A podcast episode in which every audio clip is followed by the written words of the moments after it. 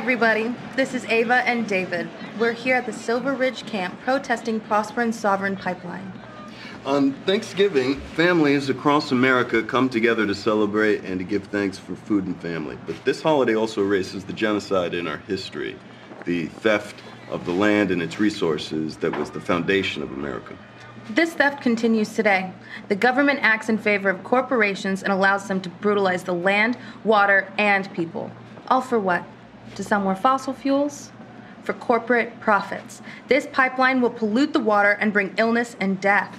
So we encourage all of you to protest peacefully to block further pipeline development and to protect the land for future generations.